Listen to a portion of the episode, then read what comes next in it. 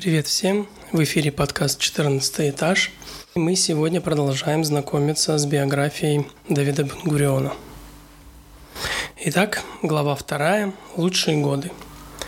Говорят, что все началось в 1878 году, и виной тому был эксцентричный Йоль Моше Соломон, выходец из семьи, обосновавшийся в Иерусалиме три поколения назад.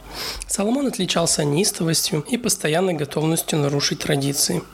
Чувствуя себя стесненным узкими рамками старого города Иерусалима, за стенами которого он организовал квартал Нахалата Ашива, он решил организовать возвращение на землю палестинских евреев.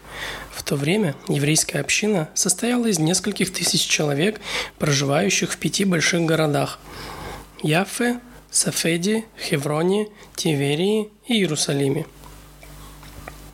Большинство из них жили на выделяемых диаспорой субсидий и посвящали жизнь изучению священного писания – Двое иммигрантов, недавно прибывших из Венгрии, Ешо Стампфер и Давид Гутман, соблазнились экстравагантными прожектами Соломона и на лошадях отправились вместе с ним на берега Яркона, к арабской деревне Мулаби, где продавались заболоченные земли – Приехав на место, путешественники с огорчением отметили, что арабы больны малярией, речные берега усеяны останками лошадей и коров, воды реки опасны для здоровья, а почва насквозь пропитана водой.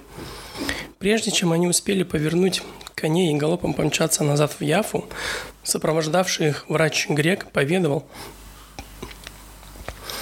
что в этой местности заражен даже воздух, и любому живому существу, приблизившемуся к деревне, грозит неминуемая смерть.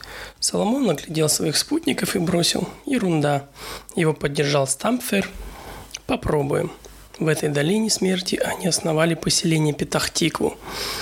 За ним последовали Решон Лицеон, Зихрон Яков и Реховод. Каждое поселение шло своим трудным усеянным могилами путем – Познала моменты сомнения, отчаяния. В каждом были свои герои, горстка людей в русских рубахах, в сапогах, с горящими глазами, полными надежд и решимости пустить корни на земле Израилевой. Палестинские арабы только качали головами, глядя на этих одержимых, приехавших невесть откуда молодых евреев, которые с завидным упорством устанавливали палатки по краю болот в самом сердце зараженных областей, забытых Богом и людьми – когда первые иммигранты, члены русских сионистских обществ Хававей Цион и Бунт прибыли в Палестину, они к своему изумлению не обнаружили там ни молочных рек, ни кисельных берегов. За долгие века бесконечной войны – запустение, полное безразличие всех тех, кто, сменяя друг друга, никогда не задерживался здесь надолго, опустошили эту страну, у которой не осталось ничего от сказочно прекрасной зеленой местности, описанной в Библии. Болота затопили прибрежные внутренние долины, безжалостное солнце и проливные дожди высушили и смыли с холмов плодородную почву и деревья. Бесчисленные поколения крестьян-арабов обрабатывали эти земли так же, как обрабатывали ее их предки. В городах правили заносчивые турки, ленивые продажные. Рядом с мечетями и базарами возникли поселения странных фанатиков-христиан, немцев, американцев, французов и шведов – Святая Земля притягивала паломников со всех концов света. Некоторые, более или менее состоятельные, приезжали с запада, но большинство составляли оборванные русские крестьяне, которые с грустными песнопениями шли к реке Иордан, неся в руках хоругви и иконы. И все-таки для миллионов евреев со всего мира эта пустынная и унылая земля, к которой они обращались своей молитвой и надеждой, была страной их мечты – к ней тянулись тоненькая ниточка молодых иммигрантов, тщедушных, не привыкших к ручному труду, ничего не понимающих в земледелии. Но в них жила наивная вера. Их толкали вперед неукротимое стремление и готовность к любым жертвам.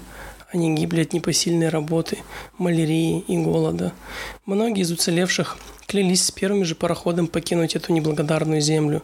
Впоследствии Бен-Гурион вынужден был признать, что 9 из 10 иммигрантов второй Алии вернулись обратно. Что бы ни утверждали профессиональные сионисты, но легендарное возвращение на землю Израилеву совершили не тысячи первопроходцев, а всего лишь несколько сотен, а порой они исчислялись десятками – молодых, в лохмотьях, хилых и полуголодных оборванцев – История возвращения целого народа есть не что иное, как миф, попытка исказить действительность, которая была и намного проще, и намного героичнее.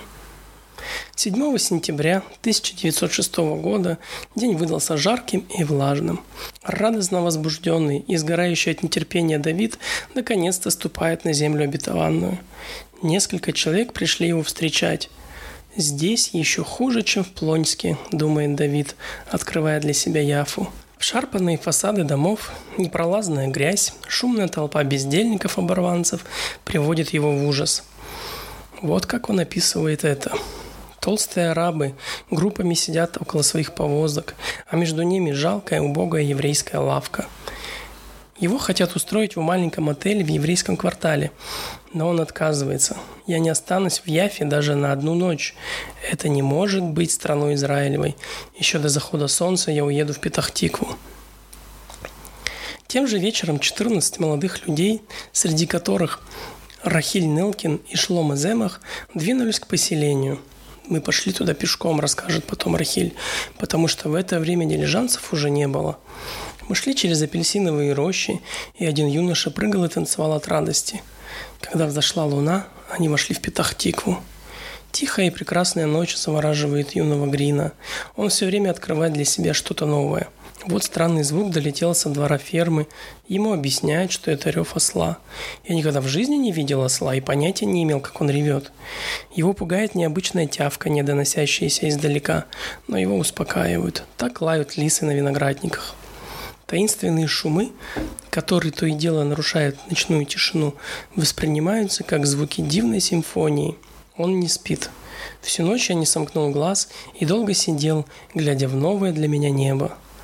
Так стала реальностью первая часть его мечты. На завтра Давид Грин и Шлома Земах снимают комнату. С самой зари Давид работает на апельсиновых плантациях Петах-Тиквы, засыпая навозом лунки, предназначенные для посадки новых деревьев. Работа нелегкая, пишет он отцу, и требует много терпения и усердия, особенно для тех, кто никогда не занимался ручным трудом, а таких здесь большинство – под палящим солнцем пытаемся разбить красную глину. Пот льет ручьями, руки покрыты мозолями и ссадинами. И кажется, что от усталости вот-вот отвалится. А хозяин или его управляющий стоят рядом и кричат «Ялла! Ялла!». Давид решил заняться земледелием как исконным делом еврейского народа. Победа труда стала девизом молодых.